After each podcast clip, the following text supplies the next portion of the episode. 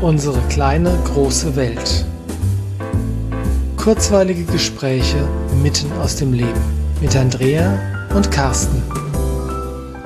Hallo Andrea. Hallo Carsten.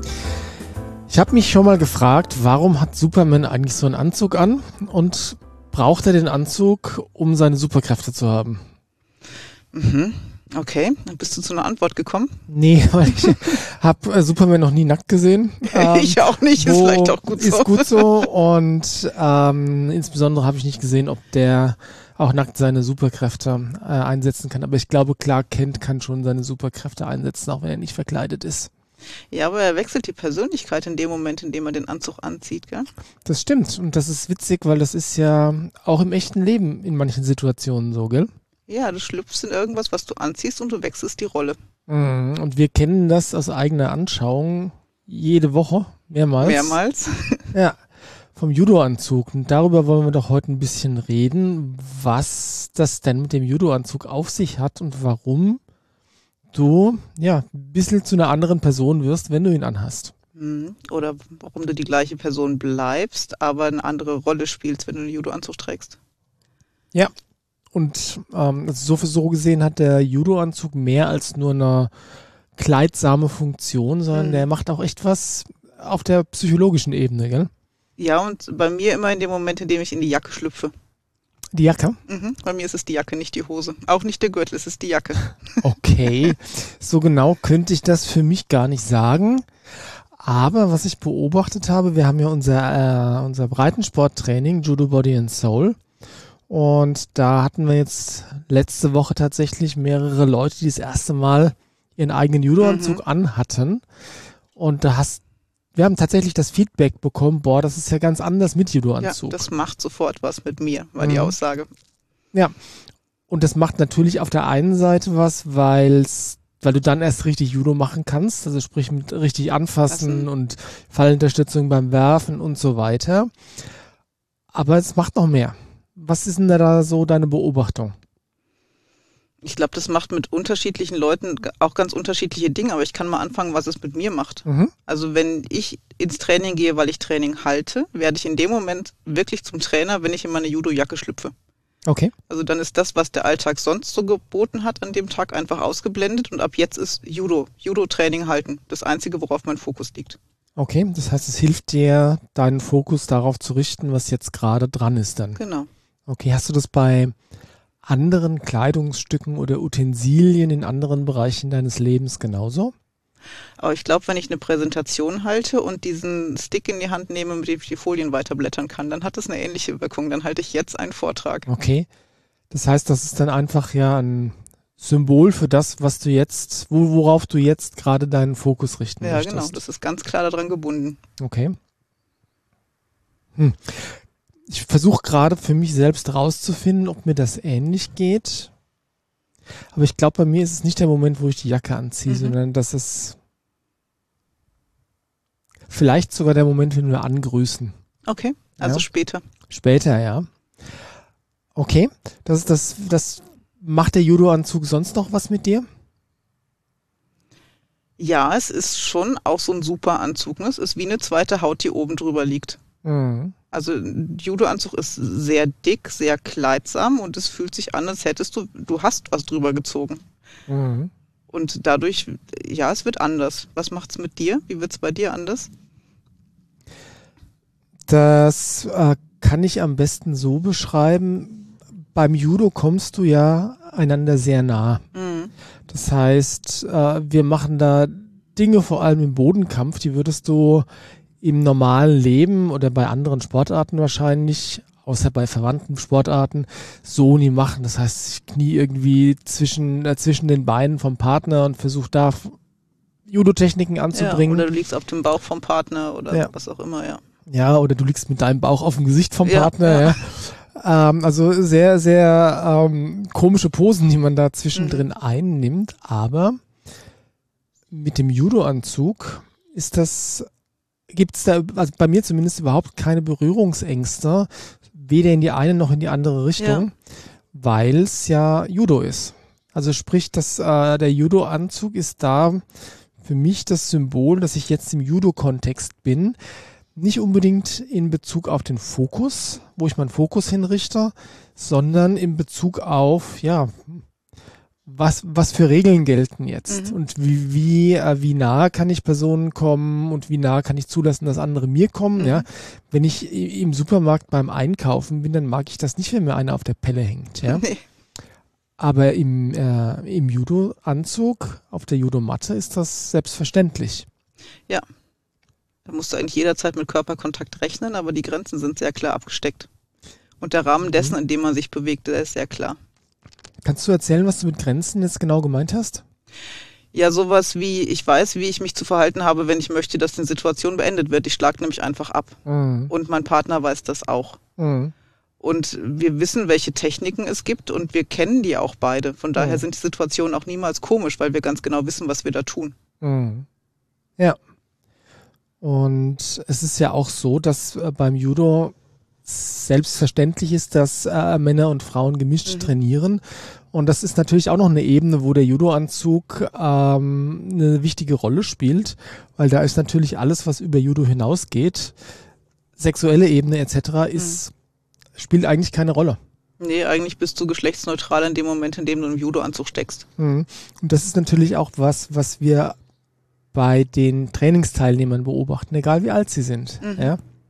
Ich erinnere mich daran, als wir begonnen haben mit unserem Breitensporttraining, da habe ich mich schon gefragt, hm, wenn das jetzt Leute sind, die noch nie Judo gemacht haben und noch keinen Judo-Anzug anhaben, wie gehen die damit um, wenn auf einmal da sie angefasst werden, andere anfassen sollen, dieser äh, körperliche Nähe entsteht, ja, ähm, wobei die das sehr souverän gemacht haben. Also da gab es eigentlich niemanden, der ähm, Probleme damit hatte.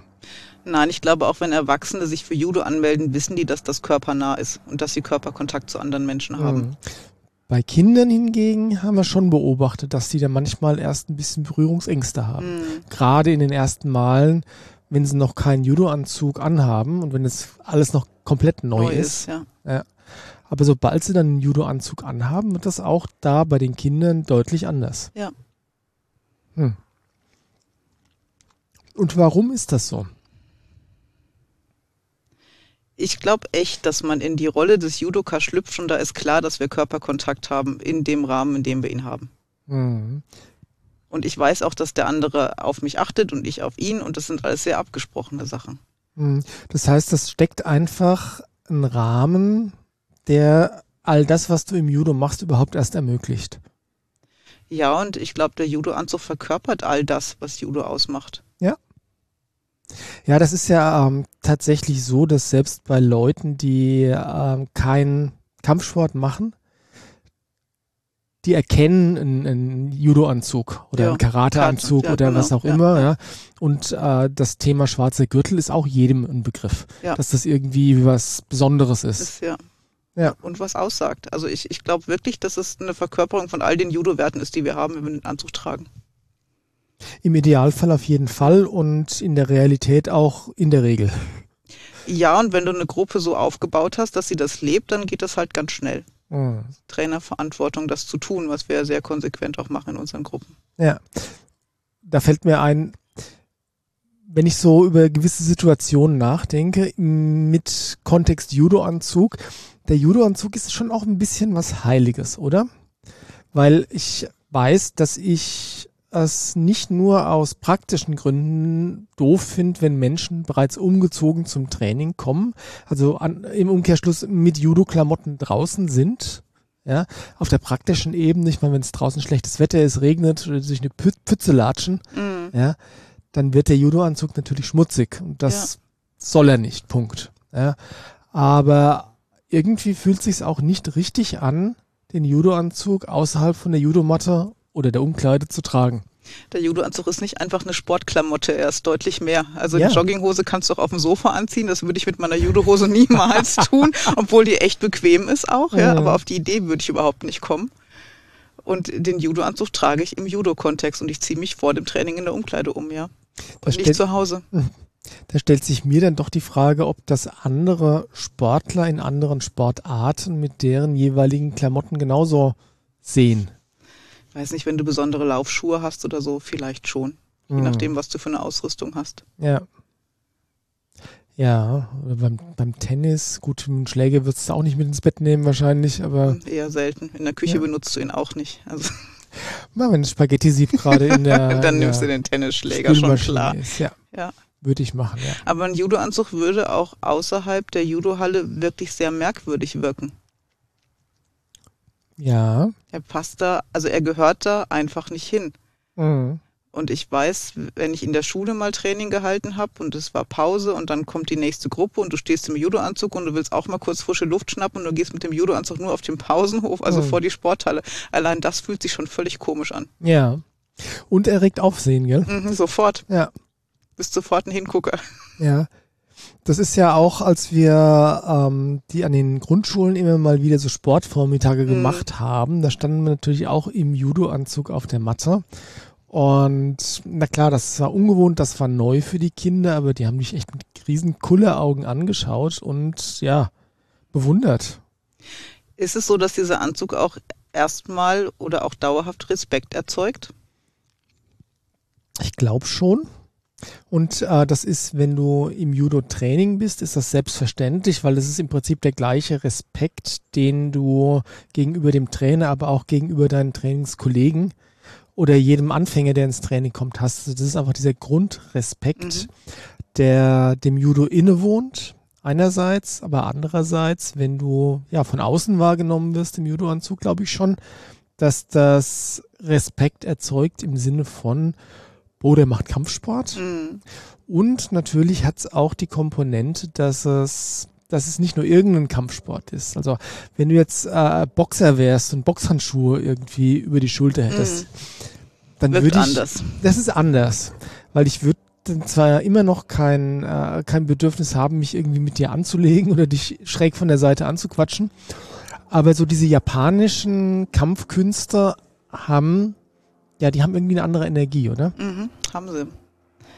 Ja, da steckt mehr, ich weiß auch nicht, was ich erwarten würde, aber mehr, also das hat schon auch was mit Weisheit zu tun, oder? Dass das, also ich glaube, so, so ein Sensei wäre für mich auch schon ganz schön weise, auch im Karate. Wenn das so ja. wirklich gestandene Trainer sind, die verkörpern wirklich was, die verkörpern ganz viel Wissen. Da wäre die Frage, ob die nur für dich das Wissen verkörpern, weil du weißt, dass es, wie soll ich sagen, sehr viel Beschäftigung mit sich selbst und mit der Sportart braucht, um dahin zu kommen, mhm. den schwarzen Gürtel zu tragen, Sensei zu sein und so. Ähm, ich habe den Eindruck, dass das tatsächlich was ist, was ähm, dem diesem Bild des japanischen Kampfsportlers in seinem Anzug mit dem Gürtel innewohnt. Also ich glaube, du musst kein Hintergrundwissen haben, um zu verstehen, dass die Person, die da steht, wie gesagt, von mir aus mit dem schwarzen Gürtel, dass die was verkörpert. Mhm. Also das, weißt du, wie ich meine? Mhm. Und das ist spannend, weil ich mich dann schon frage, warum ist das so? Tja. Oder ist das einfach was, was wir in der westlichen Welt als Gesellschaft kollektiv so verinnerlicht haben, dass wenn jemand da einen, äh, einen Judo-Anzug und einen schwarzen Gürtel trägt, dass der fortgeschrittene oder Judo-Meistergrad ist? Ja, aber so lange gibt's ja Judo in der westlichen Welt noch gar nicht, dass das wirklich so kollektiv hoch verinnerlicht sein könnte. Mhm. Oder wir kennen zu viele Geschichten aus Japan, wo das traditionell ganz anders verkörpert ist mit Sicherheit mhm. und eine ganz andere Tradition mit sich bringt. Ja. Es ist spannend, es ist nicht so recht zu greifen, oder? Nee, ist es nicht. Aber wenn ich jetzt zum Beispiel an, an die Samurai denke oder an die ganze Kultur, die dahinter steckt, mhm. die viel mit Ehre und viel mit Respekt zu tun hat und mhm. viel mit Wertschätzung, dann hat das mit Sicherheit auch mit abgefärbt auf den Sport, den wir machen. Das meinst, du meinst, unser Bild, das wir von Japan haben und der japanischen Gesellschaft färbt da äh, ab, weil wir natürlich erkennen, dass das was asiatisch-japanisch ist, ist, wenn da jemand so einen Judo-Anzug anhat. Ja, und ich glaube, dass wenn du nach Japan guckst, es ja auch wirklich daraus entstanden ist und dass die japanische Kultur das ja auch heute noch lebt. Ja, auf vielen Ebenen, ja. Hat auch ihre Schattenseiten, die mhm, japanische Kultur. Aber ja, ist schon so, ja. Da ist eine ganz andere Art von gegenseitiger Wertschätzung da, die allem innewohnt. Also, mhm. die in jeder Faser der dortigen Gesellschaft drin ist, die so in der westlichen Welt nicht selbstverständlich ist. Ja. Ja, und vielleicht ist es das, was Judo einfach ausstrahlt und was der Judo-Anzug dann auch deutlich macht. Mhm. Insofern sollte man viel öfter mit dem Judo-Anzug rumlaufen. Aber wir wollten das ja nicht außerhalb der Matte tun. Aber durch die Stadt ist das komisch und ich würde mich auch komisch fühlen dabei. Ja, definitiv. Das, ja, nee. Es wäre definitiv zweckentfremdet. Es wäre mhm. ganz, ganz komisch.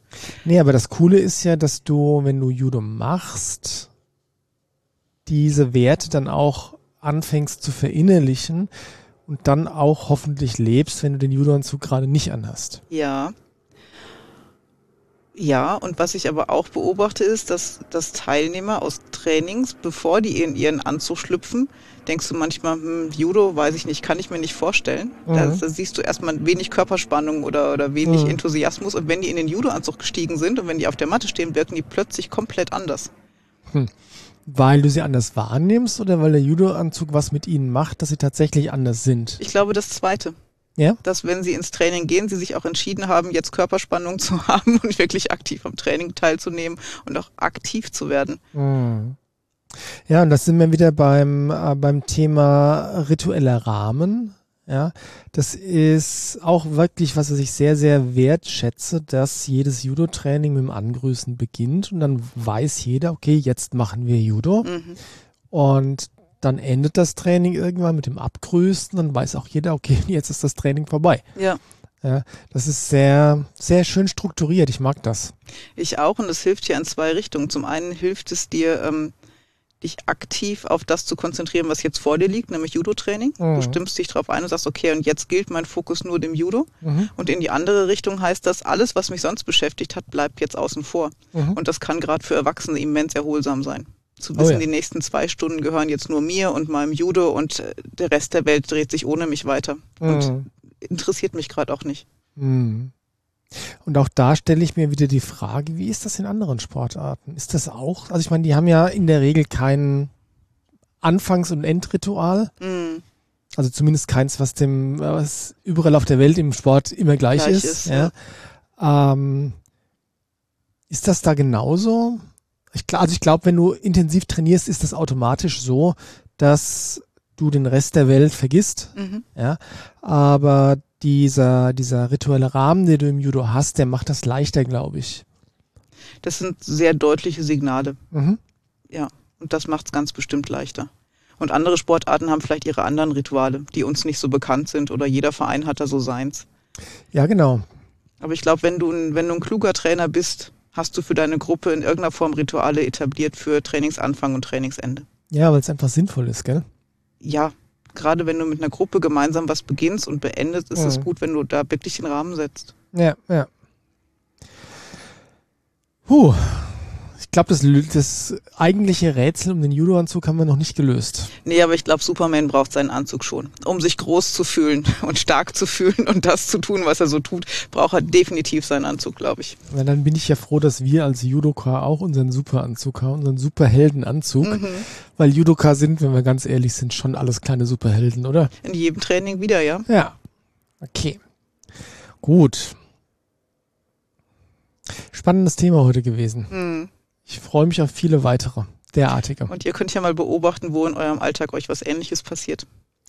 Ja, vielleicht gibt es Symbole, die dafür sorgen, dass ihr euch irgendwie anders fühlt oder anders verhaltet. Oder vielleicht gibt es Rituale, die euch helfen, euren Fokus auf gewisse Dinge zu richten. Und wenn das nicht der Fall ist, vielleicht wäre es eine gute Idee, mal sowas auszuprobieren mhm. und so. Sowas zu etablieren, das ist ja. wirklich unheimlich hilfreich. So ist es. Macht's gut, wir hören uns demnächst. Bis bald. Tschüss. Bis bald. Tschüss.